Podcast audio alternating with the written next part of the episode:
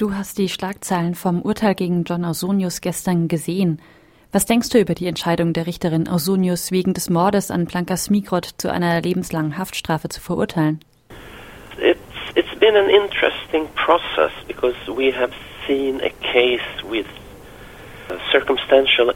es war ein interessanter Prozess. Wir haben eine ausschließlich von Indizien getragene Beweisführung gesehen.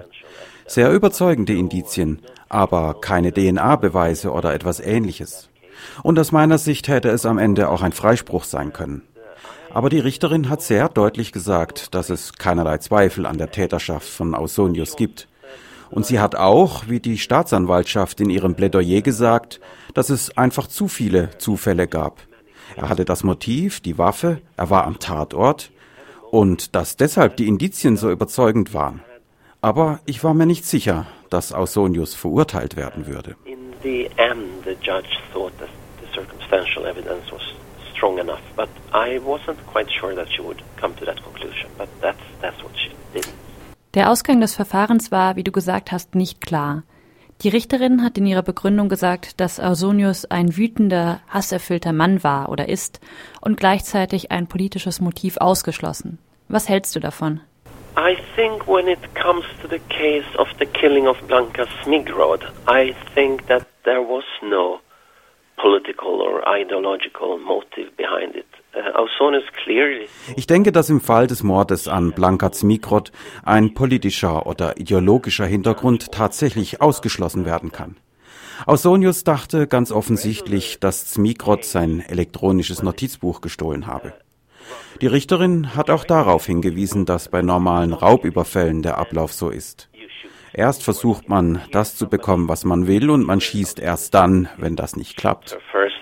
Hier hat Ausonius zuerst geschossen und dann Zmikrots Handtasche mitgenommen. Das zeigt deutlich, dass er unter allen Umständen sein elektronisches Notizbuch zurückhaben wollte und davon ausging, dass Zmikrot dieses bei sich trug. Hier kann man nicht von einem politischen Motiv sprechen. Und ich glaube nicht, dass Ausonius wusste, dass sein Opfer Jüdin war und mehrere Konzentrationslager überlebt hatte. Aber seine anderen Anschläge in Schweden waren sehr wohl politisch motiviert. Und bei diesen Hassverbrechen hat Ausonius sich den Gebrauch von Schusswaffen angeeignet und gelernt zu töten. Das hat er dann auch bei Zmikrot angewendet. Indirekt gibt es diese Verbindung also. Aber hier denke ich, hatte die Richterin recht, nicht von einem politischen Motiv zu sprechen. Particular case, I think when it comes to Blanca Smigrod, I think the judge was right that this was not a politically motivated murder. No.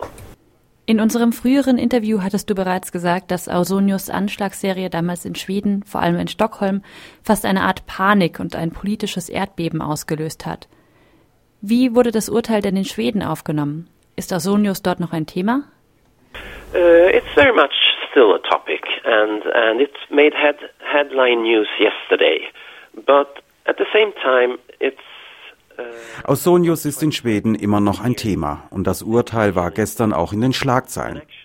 Gleichzeitig sind die Anschläge in Stockholm auch schon mehr als 25 Jahre her. Und gerade läuft auch noch ein großer Prozess gegen den Mann, der in Stockholm letztes Jahr in einem Terroranschlag einen LKW in eine Menschenmenge gesteuert und fünf Menschen getötet hat. Das Urteil war also in den Nachrichten, verschwand dann aber auch wieder schnell. Aber Ausonius als Figur ist nach wie vor sehr präsent in der schwedischen Öffentlichkeit. Er als Person und seine Taten, aber insbesondere auch die Atmosphäre und Stimmung im Land damals, dieser Rechtsruck in den frühen 90ern, sind in Schweden nach wie vor ein großes Thema. Ausonius bleibt also eine öffentliche Figur. Character that people are very connected to still in Sweden.